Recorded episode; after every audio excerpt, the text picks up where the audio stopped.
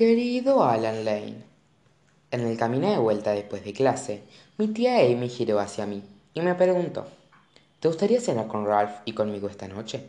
Ralph, también conocido como el peregrino. Él jamás ha venido a casa, al menos no cuando estoy yo, pero sé que han comenzado a salir hace algunas semanas. De hecho, el jabón de rosa se ha transformado en un delgado disco rosado. Tal vez ella quiere, quiera sincerarse conmigo, ahora que le había hablado sobre Sky, y su invitación era una forma de empezar a acercarse. Por lo tanto, accedí. Una vez que llegamos, Amy se preparó para la cita. Se perfumó con esencias de rosas detrás de las orejas y retiró de la bolsa de tintorería su vestido floreado. Nos encontramos con Ralph en Ford's.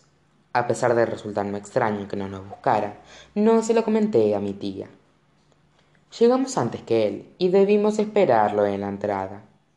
Finalmente se acercó con paso arrogante y saludó a Amy con un beso en la mejilla. Vestía unas sandalias de imitación Birkenstocks, un jean y una chaqueta.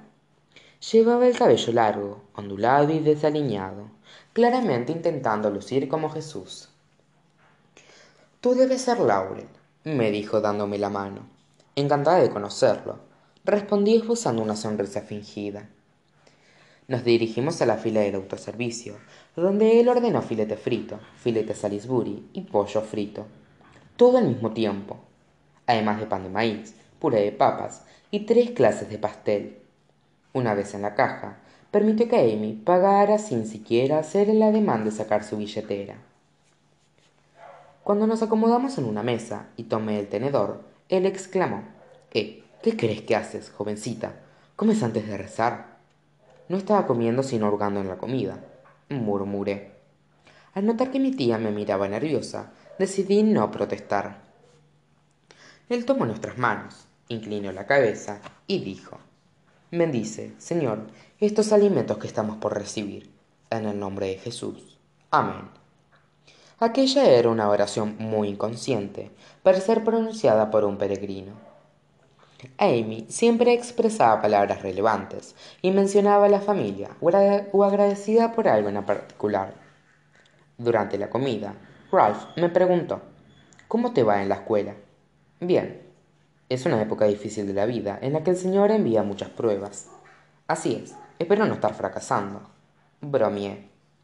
Supongo que no fue tan gracioso, porque ninguno de los dos rió. Amy lucía nerviosa. Finalmente él dijo No se debe bromear con las trampas del pecado. No te aburriré con el resto de la velada, pero continuó más o menos de la misma manera. Intenté establecer una conversación coherente y averiguar, también, qué diablos estaba haciendo aquí. Estaba quedándose en una iglesia, donde asistía a todos los servicios para dar testimonio de su peregrinación. A decir verdad, mi tía Amy no parecía feliz de estar junto a él. De hecho, no hizo ninguna imitación de Mr. Ed, sino que, por el contrario, se mantuvo en silencio. No sé si se habrá debido a mi presencia, pero la mayor parte del tiempo lucía nerviosa, como si temiera que él pudiera levantarse en cualquier momento y partir. Finalmente nos despedimos y nosotros seguimos el automóvil para regresar a casa. Permanecimos callados durante la mitad del camino, hasta que mi tía exclamó Gracias por venir, Laurel. Se detuvo un instante y luego agregó ¿Qué te pareció? ¿Quieres que te diga la verdad? Le pregunté. Sí, respondió suavemente. Por supuesto. Creo que eres demasiado buena para él. No te llega ni a los talones. Que ames a Dios no significa que lo tengas que amar a él. No se enfadó ni nada. Simplemente se quedó mirando hacia la carretera y, cuando frenamos en un semáforo, agregó Gracias por ser honesta conmigo. Lo valoro muchísimo. ¿De veras? Sí. La luz se puso verde y Amy avanzó a fin de entrar en el vecindario oscuro. Estacionó frente a su pequeña casa de adobe y apagó el motor. Sin embargo, no descendió del vehículo. Aguardó un instante por si necesitaba decirme algo más. Me ha pedido dinero, exclamó finalmente, para financiar su próximo peregrinaje. Pero creo que no le quiero dar más de lo que yo le he dado porque deseo ahorrar para tu futuro. Eran las palabras más generosas que me habían dicho. No me refiero únicamente al dinero, sino también a la evidencia de cuánto le importaba yo. A su vez, reflejaba que había comenzado a apreciarse a sí misma de una forma. Comprendía lo difícil que había sido para ella estar sola durante tanto tiempo, y sinceramente deseaba que encontrara a alguien que pudiera valorarla. Al ingresar, le pregunté a Amy si quería ver Mr. L. Me respondió afirmativamente con una sonrisa. Apenas sonó la canción principal, emulé el ruido de las pezuñas contra la mesa y emití con mis manos el característico sonido de los caballos, hasta que ella comenzó a reír a carcajadas. Tuya, Laurel.